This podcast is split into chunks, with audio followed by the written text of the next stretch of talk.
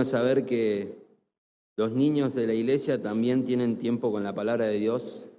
Hay personas que se han preparado, maestros, maestras que han dedicado horas en la semana para poder transmitir verdades muy profundas de manera sencilla a los chicos y eso es una gran labor. Así que un consejo para el sábado que viene, que es un tiempo muy especial, ese programa navideño evangelístico. Consideremos familia que van a venir personas que no conocen al Señor. Eh, sabemos que muchos de nuestros hijos van a participar en algo muy bello, un tiempo muy lindo, precioso, pero nuestra atención tiene que sobrepasar que vengan personas que no conocen al Señor, el acercarse a alguien nuevo, algún vecino, algún familiar que ha venido, que realmente nuestra oración esté centrada no tanto en que salga bien acá, porque podemos, puede haber fallas técnicas, puede haber complicaciones y demás, sino nuestro centro tiene que estar en que Cristo sea glorificado con la exposición de la palabra clara, sencilla, y que personas se salven, incluyendo niños que están cantando ese mismo sábado. La verdad que nuestra atención es como un casamiento.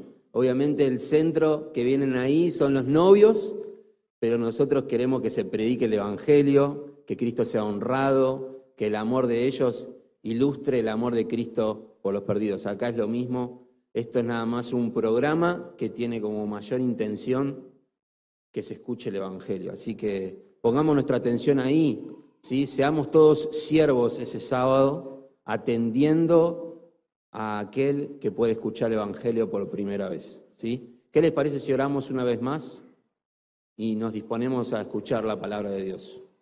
Padre, muchas gracias por este tiempo que podemos volver a orar delante tuyo, el acceso libre que podemos tener por Cristo es algo que no dimensionamos la grandeza de poder orar.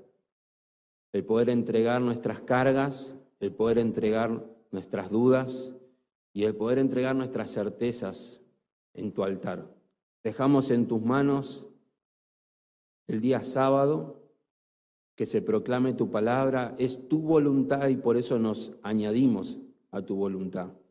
Que personas se salven es tu voluntad y nos añadimos a tu voluntad. Queremos descansar en que tu palabra no va a volver vacía porque así lo dice tu palabra. Queremos ser siervos que realmente hagan tesoros en los cielos, como dice tu palabra. No queremos que el programa tenga un fin en sí mismo. Queremos que en realidad sea un medio, que lo utilices por tu misericordia, lo pedimos. Y en esta mañana, Señor, por favor, ten misericordia de tu pueblo, de todos nosotros, que realmente salgamos de acá habiendo escuchado tu palabra y no palabra de hombres, no opiniones humanas que no pueden transformar corazones, sino la tuya que sí lo puede. Te lo pedimos en el nombre de Cristo Jesús. Amén. Acompáñeme por favor al Juan capítulo 2. Juan capítulo, el Evangelio según Juan, capítulo 2. Nuestra lectura, nuestra exposición va a ser desde el versículo 13 al versículo 25. Es una narración muy conocida por todos nosotros. Vamos a, a leerla juntos y luego vamos a dar los, los puntos de esta mañana. 2, 13 hasta el versículo 25. Voy a leer en la versión de las Américas. Dice así la palabra de Dios. La Pascua de los judíos estaba cerca y Jesús subió a Jerusalén y encontró en el templo a los que vendían bueyes, ovejas y palomas y a los que cambiaban dinero allí sentados. Y haciendo un azote de cuerdas, echó a todos fuera del templo con las ovejas y los bueyes, desparramó las monedas de los cambistas y volcó las mesas. Y dijo a los que vendían palomas, quitad esto de aquí, no hagáis de la casa de mi padre una casa de comercio. Los discípulos se acordaron de que estaba escrito, el celo por tu casa me consumirá. Entonces los judíos respondieron y le dijeron, ya que haces estas cosas, ¿qué señal nos muestras? Jesús respondió y les dijo, destruid este templo y en tres días lo levantaré. Entonces los judíos dijeron, en cuarenta y seis años fue edificado este templo y tú lo levantarás en tres días. Pero él hablaba del templo de su cuerpo. Por eso, cuando resucitó de los muertos, sus discípulos se acordaron de que había dicho esto y creyeron en la escritura y en la palabra que Jesús había hablado. Cuando estaba en Jerusalén durante la fiesta de la Pascua, muchos creyeron en su nombre al ver las señales que hacía, pero Jesús, por su parte, no se confiaba a ellos, porque conocía a todos y no tenía necesidad de que nadie le diera testimonio del hombre, pues él sabía lo que había en el hombre. Un título que le puse a, este, a estos textos es una pregunta. ¿Cuán relevante es Cristo para el cristiano del siglo XXI? ¿Cuán relevante es Cristo para el cristiano del siglo XXI? Parece una ironía, parece una paradoja, una contradicción, porque tenemos Cristo y el cristiano, pero podemos encontrarnos hoy en una iglesia del siglo XXI, iglesia quizás hasta entre comillas, que ha dejado afuera a Cristo, al Cristo de las Escrituras. Y entonces hoy nosotros vamos a ver a la luz de la palabra de Dios evidencias de la divinidad de Cristo, que era el objetivo de Juan, pero que manifiestan esas, esas evidencias, evidencia, eh, revelan lo que hay en el corazón del hombre. Lo primero que vamos a ver es que su relación con el Padre revela nuestra falsa religión, la falsa religión del hombre. Eso es lo que vamos a ver del 13 al 17. Lo segundo que vamos a ver es que su redención revela nuestra reprobación delante de Dios. Su sacrificio mediador revela nuestra reprobación y rebeldía delante de Dios. Y por último, su reconocimiento o su revelación, lo que Él conoce, revela, valga la redundancia, nuestras verdaderas razones o motivaciones. Así que vamos con el primero, evidencias de la divinidad de Cristo que manifiestan el corazón del hombre. No sé si todos están al tanto o han leído alguna vez Juan, todos los capítulos del Evangelio de Juan, pero Juan es el cuarto Evangelio y está muy separado de lo que casi todos conocemos los otros tres Evangelios que son los sinópticos. La característica de esos tres es que se han escrito cercano el uno al otro y algunos creen, algunos comentaristas creen que se han mutuamente colaborado entre sí utilizando información el uno del otro. Y hay muchas discusiones adentro de los sinópticos. Nosotros vamos a ver Juan, que lo distinto de Juan es que fue escrito ya con una iglesia más, más pasada en años, quizás segunda generación de iglesia o tercera generación de iglesia, que ya tenía problemas de iglesias. Ya la falsa enseñanza se había metido entre las iglesias y quizá una carta más conocida que el Evangelio de Juan o que es más notorio esta lucha con la falsa enseñanza es la primera carta de Juan, primera de Juan, que vemos que menciona palabras fuertes como los anticristos o el espíritu del anticristo hablando de los falsos maestros. ¿sí? La verdad que la falsa enseñanza era una, un, algo que se conoce como el gnosticismo primitivo, que hoy por hoy no lo escuchamos nosotros hablar que alguien crea en el gnosticismo o en el docetismo, que también era una, una creencia en ese momento, pero la realidad es que esos nombres hoy no se escuchan mucho, pero sus prácticas sí porque lo que creían estas personas ya en sus inicios es que la materia en sí era algo malo, era algo corrompido, que Dios creador, si existía un Dios creador, solamente se dispuso a crear y a dejar que la creación por sí sola se regule y que vaya de alguna manera mejorando o pervertiéndose, y así sucedió. La materia era mala, por eso la divinidad es, no tiene cuerpo, dice, porque el cuerpo es malo.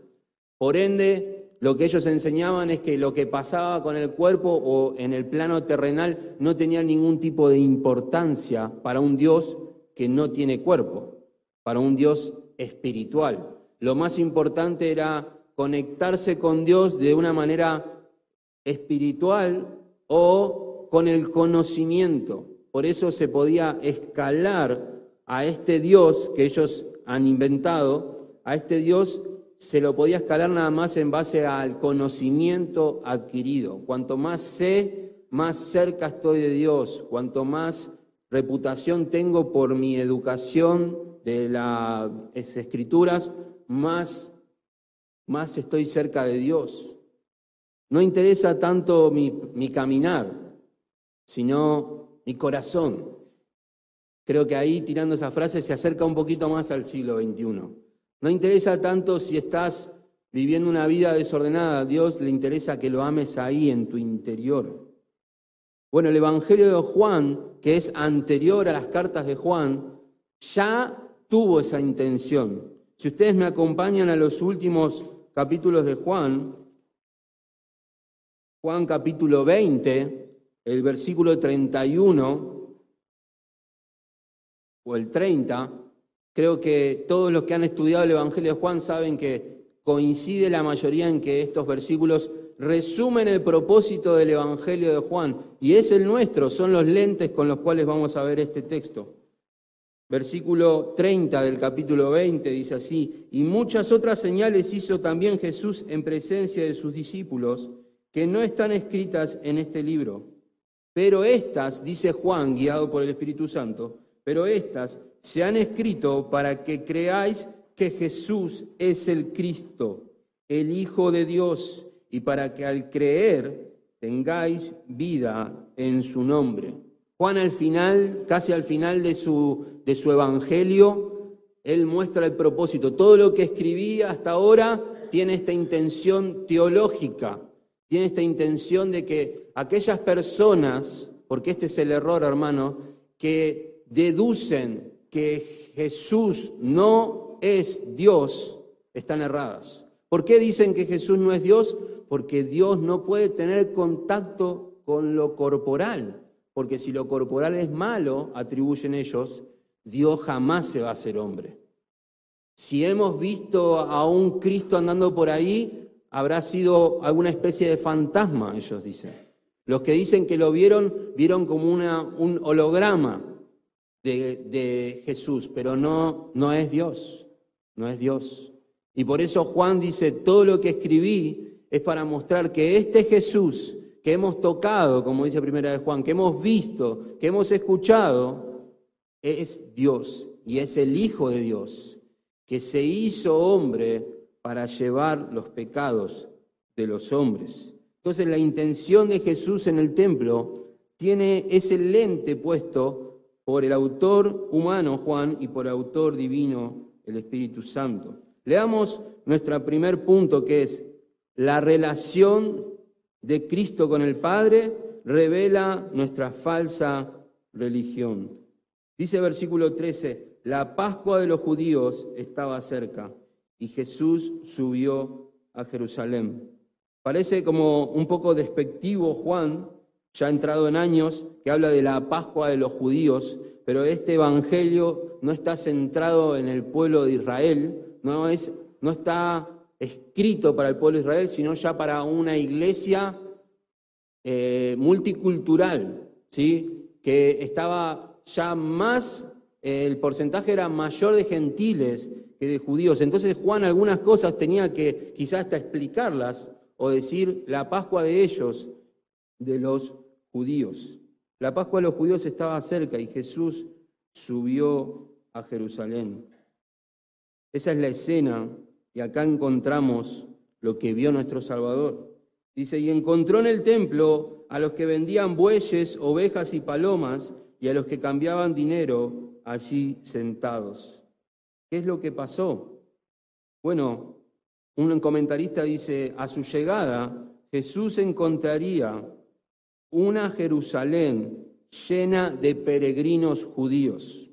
¿Por qué? Porque la Pascua judía era una, una celebración anual que concentraba a los judíos de todo lugar que tenían que venir a ofrecer al templo eh, un sacrificio por sus pecados. La Pascua hacía que no importa tu lengua, no importa tu moneda, no importa tu economía, vos tenías que venir a Jerusalén para poder dar tu sacrificio y ofrenda al Señor. Entonces piensen ahora con un chip de negocios empresarial. ¿sí?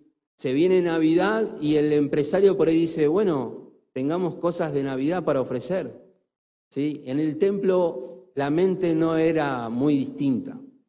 Si se concentraban de todos lados y venían de todos lados, encontraban este tipo de negocio dentro del templo.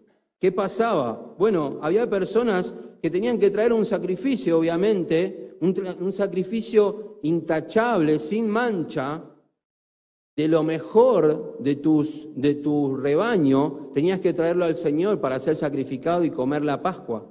Bueno, como venían de lejos, lo más cómodo que podía pasar era que no tengas que traer tu, cordero, no tengas que traer tu buey, no tengas que traer ni tu paloma, porque ya en el templo tenías accesibilidad a algo que ya estaba con el sello de calidad.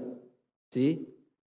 Quiérame, eh, no, no, es para reír, pero es así, es así. El gran negocio de los sacerdotes, los historiadores dicen, eran que llegaba alguien quizá con su oveja, la mejor que tenía, la entregaba a los sacerdotes, ellos la inspeccionaban y decían, no, esta no pasa. No, mira, tiene, tiene este problema acá. Esto no es lo mejor. Pero ¿sabes qué? Yo tengo lo mejor para vos. Esta, mira, ya está aprobada por nosotros. Ya pasó, ya pasó la prueba de calidad. Esta directo a los sacerdotes. Esta quédatela, no pasa nada, haz lo que quieras. Año tras año pasaba eso hasta que quizá un adorador decía, bueno, no llevo nada, llevo dinero para comprar mi sacrificio allá. Y los sacerdotes tenían ese negocio. No vamos a entrar más en detalle, pero ese era uno. El otro eran los cambistas. Y en eso sí nosotros conocemos un poquito más por el dólar y esto, aquello. ¿Ellos qué, qué hacían? Bueno, vos traías una moneda romana para poder dar a los sacerdotes, tenían que ser solamente monedas del pueblo judío, porque su plata, o sea, su plata era pura para ellos. Entonces los cambistas tenían un montón de monedas judías, vos traías tu moneda de tu imperio, de tu lugar, de donde estés, no importa, ellos te la cambiaban, pero no al costo. Te agregaban un interés para poder darte accesibilidad a que tengas tu moneda pura para ir al templo a dar tu, ofrenda, a dar tu parte. Toda persona de 20 años para arriba, todo hombre, tenía que dar su parte de ofrenda anual al templo para su servicio. Hermanos, esto no escapa mucho de nuestra realidad hoy y no escapa lamentablemente de nuestra realidad dentro de las iglesias. Dentro de las iglesias hay personas que tratan de sacar ventaja, tratan de alguna manera de eh, no, no alimentar al rebaño, sino sacarle su lana, sacarle, sacar provecho de, a costa de qué? De darlo todo. Acá podía haber, acá puede haber personas bien intencionadas, porque los historiadores creen que estas, estos, estos servicios, le llamaban ellos, tenían buenas intenciones, pero la buena intención era, hermano, viniste de lejos y tenés que traer tus sacrificios. No, nosotros te lo damos en el templo, nosotros te vamos a ayudar. Esa era la intención original, luego se pervirtió, vamos a sacarle ganancia a esto. Lo de las monedas lo mismo, tenía la intención de decir, hermano, acá tenemos monedas, te podemos dar, cambiamos mano a mano no pasa nada. Luego dijeron, no, saquémosle provecho a esto. Tenía una intención original. Entonces podés encontrarte con personas bien intencionadas que estaban haciendo ese servicio, pero por lo que ve Jesús ya no, y personas que en vez de hacer su esfuerzo de traer su sacrificio preparado por el Señor todo el año pensando en la Pascua, en esta oveja, Señor, que preparé para vos, ¿no? Preferían hacerla, hacer el camino fácil. ¿A qué quiero llevar a esto a un modo de aplicación? Jesús no es que vio solamente a esos cambistas y demás diciendo, wow, qué pervertidos que son ante personas inocentes. Lo que Jesús encontró y los, otros evangelios también muestran es un templo corrompido ya. El judío de por sí también lo que hace mucho, y Josefo habla, habla de, el regateo. Entonces quizá Jesús en Mateo cuando dice, mi casa tendría que ser llamada casa de oración, quizá en vez de escuchar a gente orando, escuchaba a gente regateando, como diciendo, no, te doy 10, no, 7, 8, 9, 9 con 50, no, ¿quién da más? Gente tratando de sacar ventaja el uno del otro y utilizando un sistema religioso para eso. Es tristísimo encontrar así. No solamente los que engañan, ven el camino fácil en sacarle tajada al religioso, sino también el adorador de alguna manera quiere sacar ventaja de esto y hacer el camino fácil. ¿Qué es más fácil para uno? Prepararse todo el año para un, un evento precioso o hacerla fácil, llevar dinero y que lo haga otro por mí. Hoy en las iglesias del siglo XXI encontramos de ambos lados. Obviamente hay pastores, líderes, que se hacen llamar pastores, motivadores y demás, que se paran enfrente no usando la palabra de Dios correctamente, sino torciéndola para que de alguna manera manipulen a los adoradores, quizá muchos con buenas intenciones, otros no lo sabemos, pero le tuercen las escrituras para sacar ventaja, ya sea monetaria, ya sea de servicio, ya sea hasta abusos de todo tipo. Pero también tenemos personas, adoradores, que vienen con una intención también egoísta, vienen a escuchar a esas personas, o vienen a escuchar a personas quizá que exponen la palabra de Dios bien, pero vienen con la intención de sacar una tajada a este sistema religioso. Yo estoy mal de salud, entonces vengo a Jesús. ¿Para qué? Por Jesús, no, por mi salud vengo a Jesús. Tengo problemas económicos, entonces voy a Jesús. ¿Por qué? ¿Por Jesús vas a Jesús? No, porque quiero que me ayude con mi problema económico. Entonces, no solamente hay engaño en los que, en los que sirven en la adoración, en la falsa adoración, sino también en los adoradores. Y Jesús vio todo ese combo quizás, y viendo todo ese espectáculo grotesco, es más, les tiro, les tiro nada más un dato que algunos hacían, y eso creo que se ve en Mateo, algunos utilizaban el templo, como era día de reposo, vos no podías llevar tus animales ni tus cargas, porque es día de reposo. Pero en el templo sí se podía, porque vos llevabas animales, ofrendas, sí podías cargar. Entonces usaban el templo como, como atajo para poder cargar lo que tenían que cargar por el templo. Entonces Jesús vio todo ese espectáculo y él obviamente se enardeció en una ira santa. Pero no nos vamos a concentrar tanto en la ira santa de Jesús, sino en lo que él menciona por ese celo que tenía. Un, diccionario de teología, cuando se le consulta acerca de templo, lo, lo describe así. El concepto básico del templo en el pensamiento hebreo era identificarlo como la casa de Dios, y de ahí que fuera llamado casa de Jehová. Esto no significaba que el hogar apropiado para Dios fuera esa estructura hecha por mano de hombres, porque justamente Salomón en Primera de Reyes 8:27 dice, pero morará verdaderamente Dios sobre la tierra?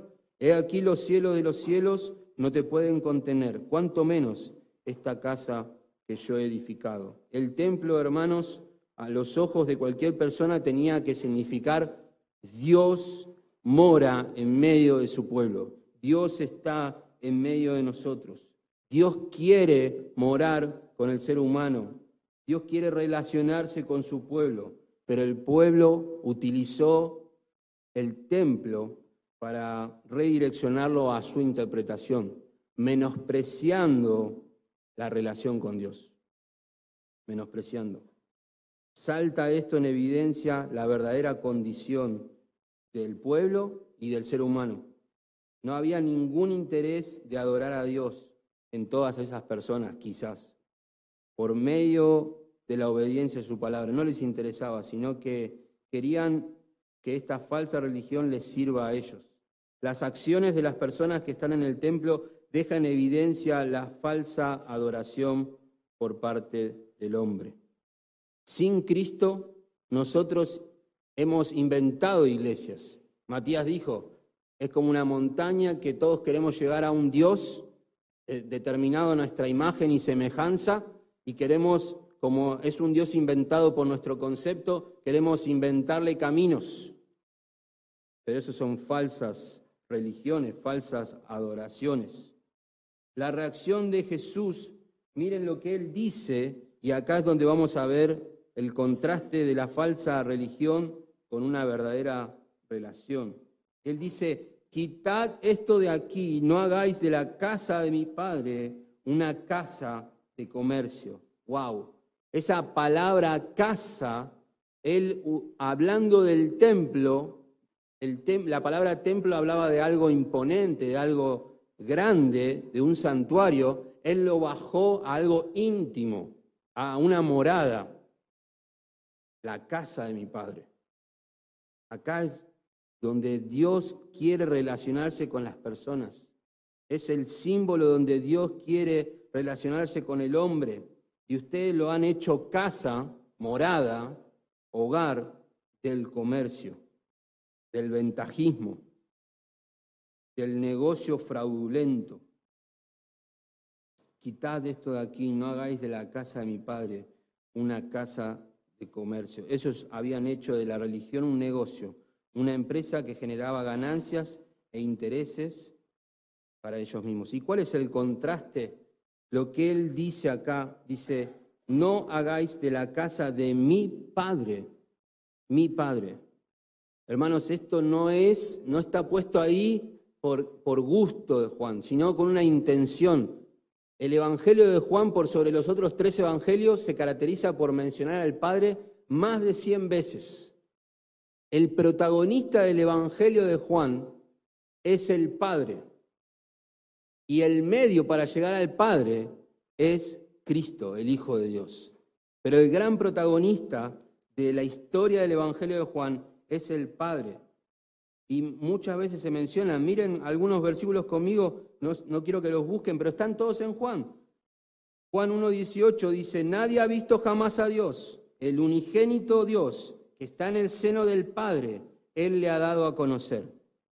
Miren la relación de Jesús con el Padre. Por eso Jesús respondiendo decía, en verdad, en verdad os digo, que el Hijo no puede hacer nada por su cuenta, sino lo que ve hacer al Padre, porque todo lo que hace el Padre, eso también hace el Hijo de igual manera.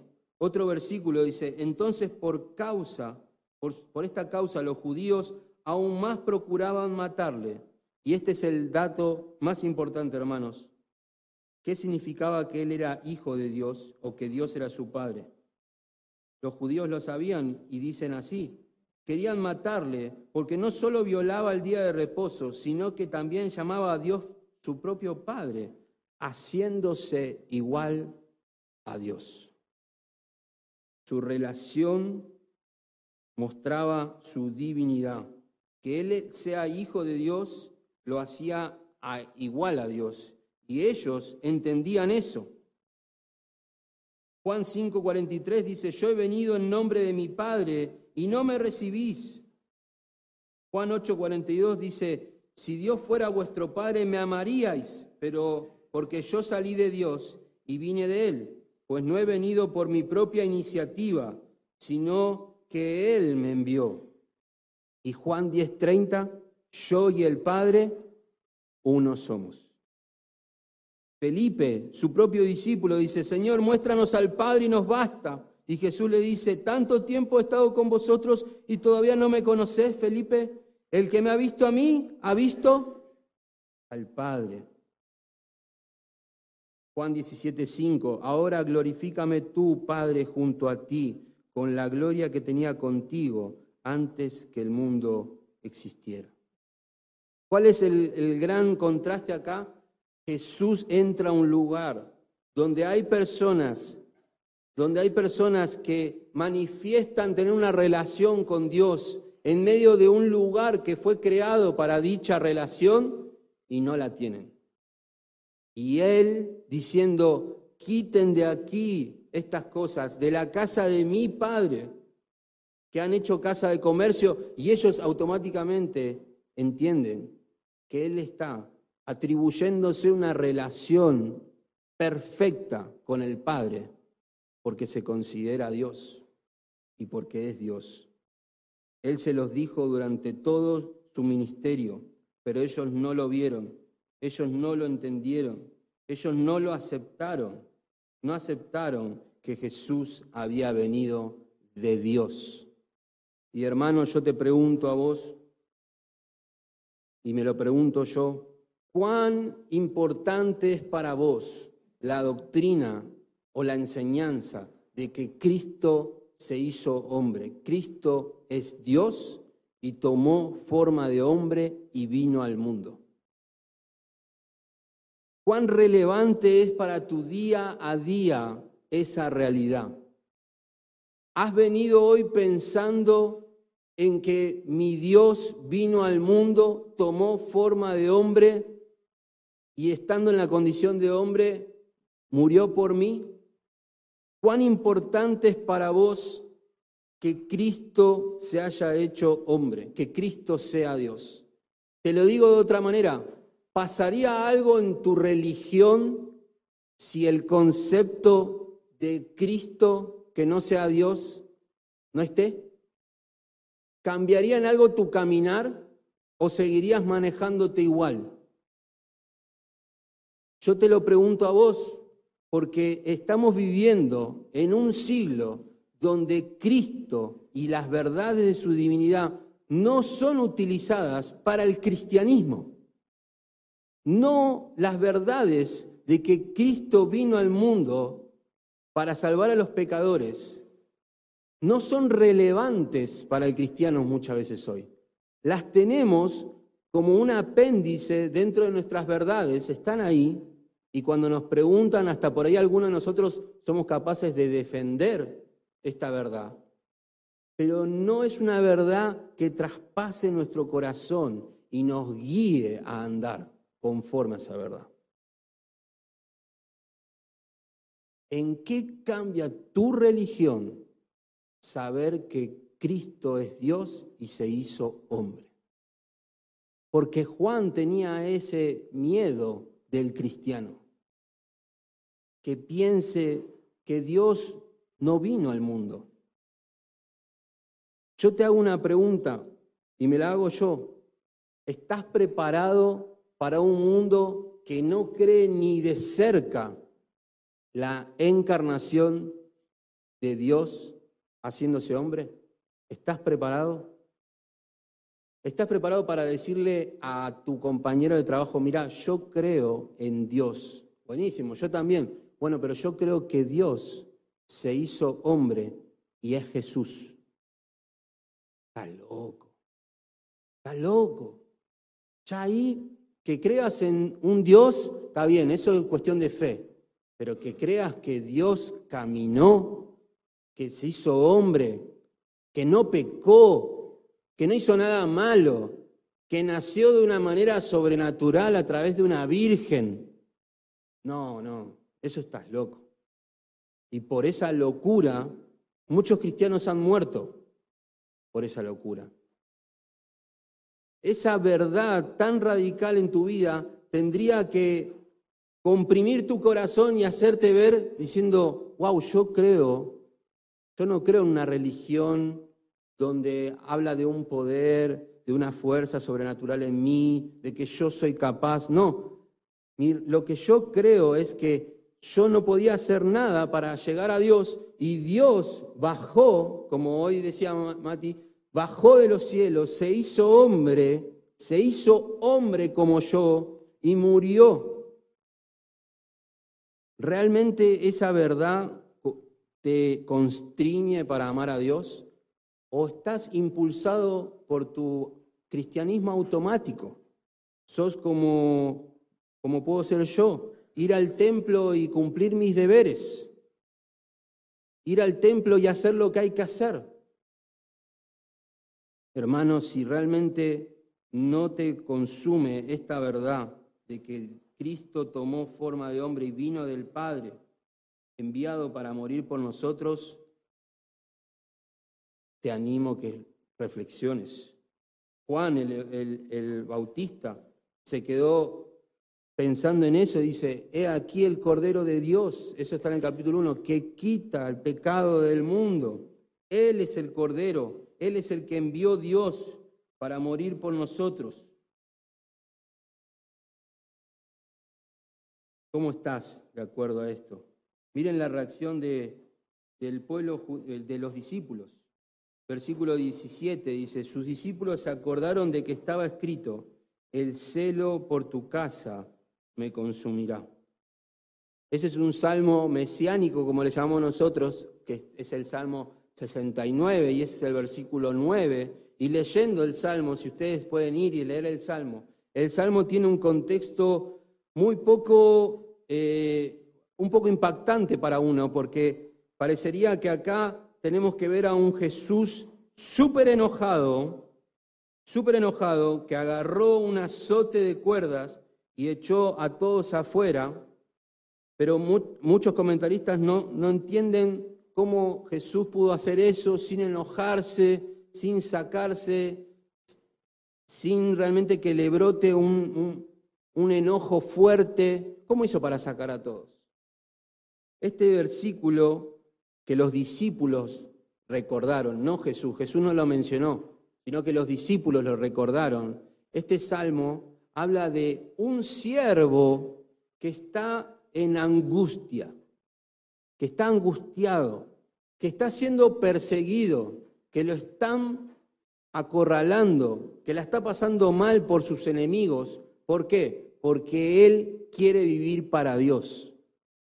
Él quiere vivir para Dios, Él cumple los, los, mandatos de Dios, Él vive para Dios y se encuentra acorralado por enemigos y pide a Dios misericordia.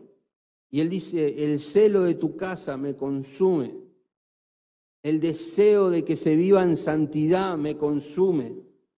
Entonces Jesús, yo me lo imagino enojado, pero enojado y, triste a la vez, y angustiado, quizá sacando a todos como diciendo, salgan de acá, por favor, no saben lo que están haciendo, salgan, salgan, sacando a los animales.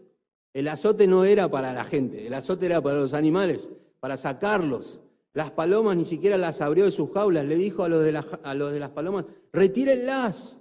Pero habrá sido tal su, su dolor y su enojo por cómo estaban tratando la casa de su papá, que la gente se, movió. El escándalo no fue tan fuerte como para que la Guardia Romana venga y lo lleve preso, pero sí fue suficiente como para llamar la atención de los líderes religiosos. La relación, hermanos, que tenía Jesús con su Padre, esa es la verdadera religión. Para eso Jesús vino. Jesús vino no para que nosotros conozcamos a Dios a nuestra manera y con nuestras buenas intenciones. Jesús quiere, como estos discípulos, que, la palabra de Él conquiste nuestra mente, nuestro corazón y nuestro andar. Y entendamos que Jesús vino a esto, a que nosotros nos relacionemos con Dios así. Que provoque en nosotros ese mismo celo, que provoque en nosotros ese mismo anhelo de santidad. Pero bueno, no, no fue la reacción de los judíos eso. Miren conmigo el versículo 18. y por amor al tiempo vamos a, a seguir. Lo primero que vimos es Jesús, su relación con el Padre, su relación divina con el Padre, revela nuestra falsa adoración. Lo segundo, su redención revela nuestra reprobación. El 18 al 22 dice, entonces los judíos respondieron y le dijeron, ya que haces estas cosas, ¿qué señal nos muestras?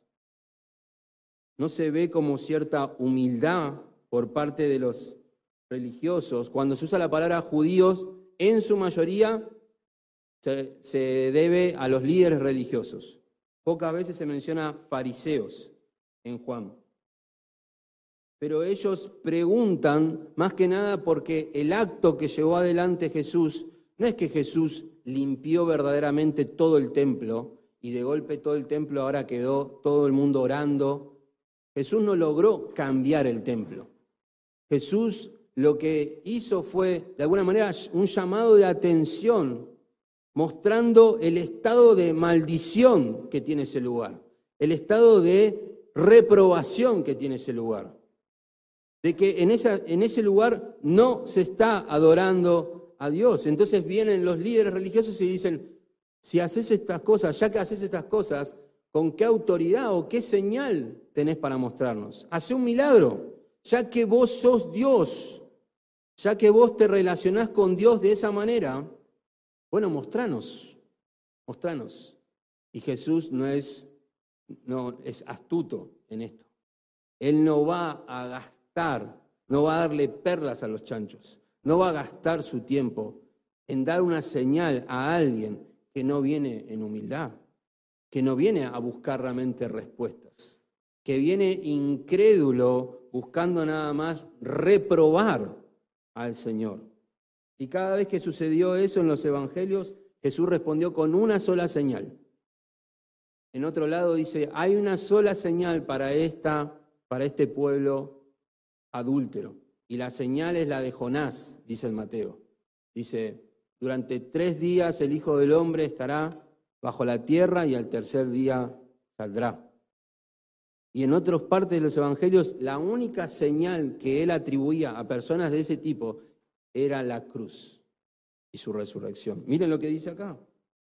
Jesús respondió y les dijo, destruid este templo y en tres días lo levantaré. Esta frase del Señor Jesús tiene una doble intención. A los incrédulos confundir y que tropiecen sobre una piedra y al que confía en Cristo atesorar esa verdad confiando en su palabra. Al que no confía en Cristo, tropezadero al que confía en Cristo una roca angular, una piedra firme en la cual confiar. Destruid este templo y en tres días lo levantaré.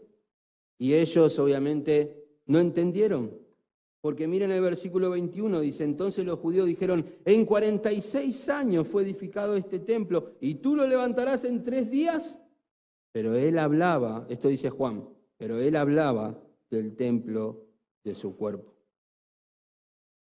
Hermanos, él, él usando un, intercambio de palabras y atribuyéndose templo que también podía ser usado como cuerpo, como lugar, y él dijo, destruid este lugar y en tres días lo levantaré, es la única señal que van a tener. La única señal que van a tener esta generación adúltera es que me van a crucificar ustedes me van a crucificar y yo resucitaré. Yo voy a dar mi vida y yo la voy a tomar. Juan el Bautista, como ya dijimos anteriormente, ella tenía este concepto. Él vino de Dios, pero es el Cordero de Dios. Él vino a morir. Él vino a dar su vida por los pecados. Él ya tenía ese concepto. Pero en otros lados de Juan algunos pasajes dice así, Juan 5:21, porque así como el Padre levanta a los muertos y les da vida, asimismo el Hijo también da vida a los que Él quiere. Porque así como el Padre tiene vida en sí mismo, así también le dio al Hijo el tener vida en sí mismo. 6.40 dice, porque esta es la voluntad de mi Padre, que todo aquel que ve al Hijo y cree en Él tenga vida eterna, y yo mismo lo resucitaré en el día final. El versículo 15, 10, 15 dice, de igual manera que el Padre me conoce y yo conozco al Padre y doy mi vida por las ovejas. Juan 10, 17 y 18 dice, por eso el Padre me ama, porque yo doy mi vida para tomarla de nuevo. Nadie me la quita, sino que yo la doy de mi propia voluntad. Tengo autoridad para darla y tengo autoridad para tomarla de nuevo. Este mandamiento recibí de mi Padre. Su redención, hermanos, su redención revela nuestra rebelión, nuestra reprobación. Eh, Jesús está acá ante personas jactándose de un templo, de un edificio, jactándose de su sistema religioso, jactándose de que podían llegar a Dios por sus medios. Ellos hasta llevaban los años por los cuales edificaron ese lugar. Herodes desde el 20 antes de Cristo comenzó la obra de este templo, pero utilizó al pueblo judío para edificar. Entonces el pueblo judío de alguna manera puede decir, nosotros hicimos este templo. Nosotros con nuestras manos tardamos 46 años y aún faltaban algunas cosas para ese entonces. Y vos decís que podés destruir ese templo y en tres días levantarlo. Ellos, aunque, aunque no entendieron las palabras de Jesús, sí entendieron una cosa. Su sistema religioso estaba siendo reprobado por Jesús. Su forma de llegar a Dios no era el camino que Dios el Padre había determinado. En Juan 3 vemos a Nicodemo llegando a Jesús y él le dice que tiene que nacer de nuevo y él le dice, ¿cómo yo siendo viejo voy a volver a nacer del vientre de mi mamá? Él lo que le estaba diciendo es, ¿cómo yo, ya entrado en años, habiendo vivido toda una religión así de grande, cómo yo voy a volver a empezar? No puedo, es imposible. Y él dijo, pero esto es algo que tiene que hacer Dios. Es todos los nacidos de Dios. Eso dice Juan 1.12, más a todos los que le recibieron, a los que creen en su nombre, les dio el derecho, la potestad de ser hijos de Dios, ser llamados hijos de Dios. Y dice el 13 que estos no nacieron ni de carne ni de sangre, sino por voluntad de Dios. Es un milagro el nuevo nacimiento. Estas personas, en vez de tener humildad y decir, ¿cómo que se va a destruir este templo? ¿Cómo que vamos ¿Cómo que lo vas a reedificar? ¿Cómo va a pasar eso? Por favor, por favor, maestro, enseñanos. Ellos se jactaban y decían, vos estás loco. No podés destruir todo lo que nosotros hemos creado. ¿Cuál es el gran problema que reprueba al ser humano delante de Dios? El orgullo. ¿Cuál es el pecado que hizo caer a Satanás de su ministerio? El orgullo el querer ser semejante al Altísimo. Y el nuestro, el mismo. Vimos la, el fruto, iba a decir la manzana, el fruto, vieron el fruto que era bueno a los ojos, codiciable, que podíamos alcanzar sabiduría a través de ese fruto. ¿Qué es lo que estábamos pensando? Con este fruto voy a ser como Dios. Con este fruto puedo dejar a Dios y hacer la mía. Hermanos, que Cristo haya determinado que la cruz sea el camino para llegar a Dios, manifiesta nuestra incapacidad para llegar a Dios, nuestra reprobación. Nosotros no podemos ni intentar llegar a Dios. Ya el intento es pecado. Ya el intento de querer agradar a Dios es pecado. El querer levantarnos cada mañana para decirle a Dios, Dios, hoy voy a vivir para vos. Por favor, luego de eso decir, hoy voy a vivir para vos porque Cristo vive en mí. Termina así la frase, porque si decís, hoy voy a vivir para vos, estás construyendo algo que Dios no aprueba, una vida así, en tus fuerzas. No intentes llegar a Dios a tu manera, Por más que tengas años de cristianismo, no intentes, no seas como estas personas que de alguna manera pedían señal y cuando la, le dieron la señal, ellos la, la rechazaron como un tropiezo, como algo desaprobado para ellos. Sin embargo, miren los discípulos, el versículo 22. Por eso cuando resucitó de los muertos, sus discípulos se acordaron de que había dicho esto y creyeron en la escritura y en la palabra que Jesús había hablado. Te hago una pregunta. ¿Los discípulos entendieron las palabras inmediatamente cuando las dijo Jesús? No. Juan mismo acá lo dice. No lo entendimos, pero lo atesoramos, lo guardamos, lo recordamos. Dijimos, ¿cómo es eso? De que en tres días, wow, lo que dice Jesús, su palabra es su palabra. Yo le creo y cuando Él murió y resucitó, esas palabras cobraron vida en ellos y fueron el medio para la salvación. Hermano, ¿cómo, cómo vivís tu cristianismo cada día de la semana? ¿Cómo, ¿Cómo vivís? ¿Vivís? ¿Querés ir a Dios por medio de Cristo y su palabra o querés ir a Dios por tus propios medios?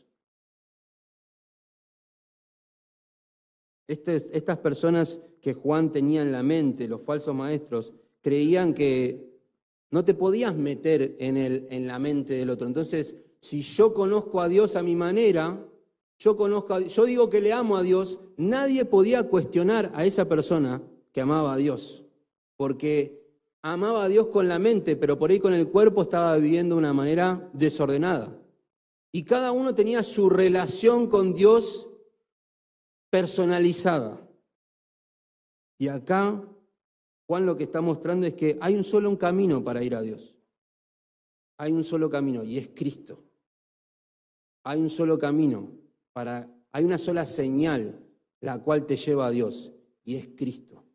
Es creer que él murió por nuestros pecados y resucitó para llevarnos a Dios. Todos los versículos que leímos antes implican eso. Él dio su vida y la volvió a tomar para llevar a, algunos con Dios. El Padre me ama, yo doy mi vida para tomarla de nuevo. Nadie me la quita, sino que la doy por mi propia voluntad. Hermano, ¿cómo vivís cada día? ¿Vivís tu cristianismo a tu manera? ¿Haces tu propio templo todos los días? ¿Lo construís con madera, heno y hojarasca? ¿O lo construís con piedras preciosas, oro, plata, conforme a la voluntad de Dios? Jesús dijo, si me amáis, lo dice Juan, guardarás mis mandamientos. Si me amás, vas a obedecerme. Si me amás, vas a creerme. Si me amás, vas a confiar tu vida en la mía. Y por último, hermanos, versículo 23 a 25, su reconocimiento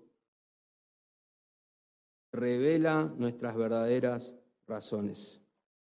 23 a 25 dice así, cuando estaba en Jerusalén durante la fiesta de la Pascua, muchos creyeron en su nombre al ver las señales que hacía, pero Jesús por su parte no se confiaba a ellos, porque conocía a todos, y no tenía necesidad de que nadie le diera testimonio del hombre, pues él sabía lo que había en el hombre.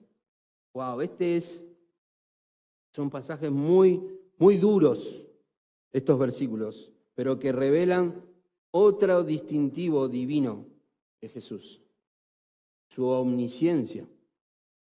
Ya el capítulo 1 nos mostraba su omnisciencia cuando recibe a Natanael y le dice en el versículo 43, creo que es, pero dice, He aquí un verdadero israelita en quien no hay engaño. Natanael le dijo, ¿cómo es que me conoces? Jesús le respondió y le dijo, antes de que Felipe te llamara, cuando estabas debajo de la higuera, te vi.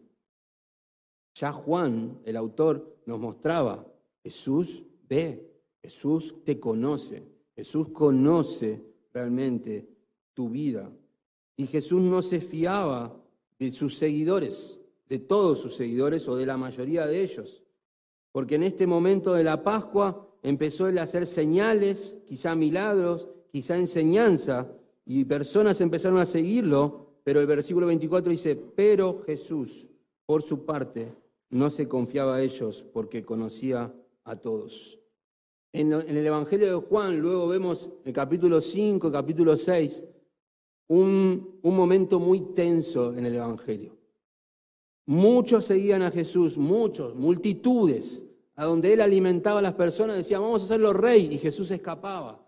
Se iba al otro lado de un lago, toda la multitud decía, ¿dónde estaba? Vamos para el otro lado, todo el mundo lo seguía. Era como un artista de rock, no lo dejaban.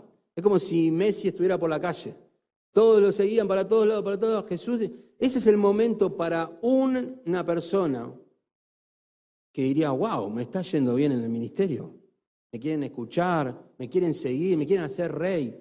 Pero Jesús los evadía, los, los, de alguna manera los, los frenaba hasta que dio un mensaje tan duro hablando de que tenían que beber su sangre, comer su cuerpo. Yo soy el pan de vida que vine del cielo y tienen que comerme para poder acceder a Dios. Dijeron, mm, ¿de qué está hablando esta persona?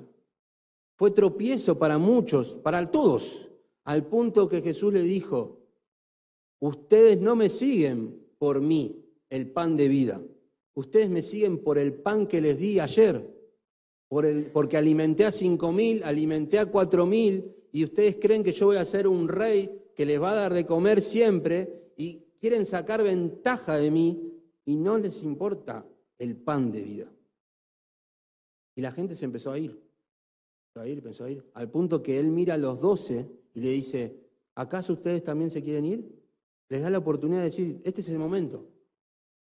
Y Pedro dice, ¿a quién iremos? Solo tú tienes palabras de vida eterna. Entendió dónde estaba el pan de vida. Y acá Jesús, este Jesús es el mismo, es el que se da cuenta por medio de su reconocimiento, por medio de su revelación, por medio de su omnisciencia, realmente cuáles son las razones del cristiano para seguir. Dice, él no tenía necesidad de que nadie le diera testimonio del hombre, pues él sabía lo que había en el hombre. Jesús no solamente conoce la historia del ser humano, desde Génesis que pecó, y que Génesis, 6, Génesis 8 creo que dice, y 6, que la intención del hombre es siempre el mal y su pensamiento es el mal. No solamente conoce toda la historia del hombre y decir, el hombre siempre tendió hacia el mal, por eso está en tinieblas, por eso yo tuve que venir. La luz vino al mundo, pero el mundo aborreció la luz porque amó las tinieblas. Jesús sabía con quiénes estaba tratando, pero también personalmente sabía lo que estaba pasando en el corazón de cada persona que le seguía. Y yo te pregunto a vos, y me lo pregunto yo, ¿sos consciente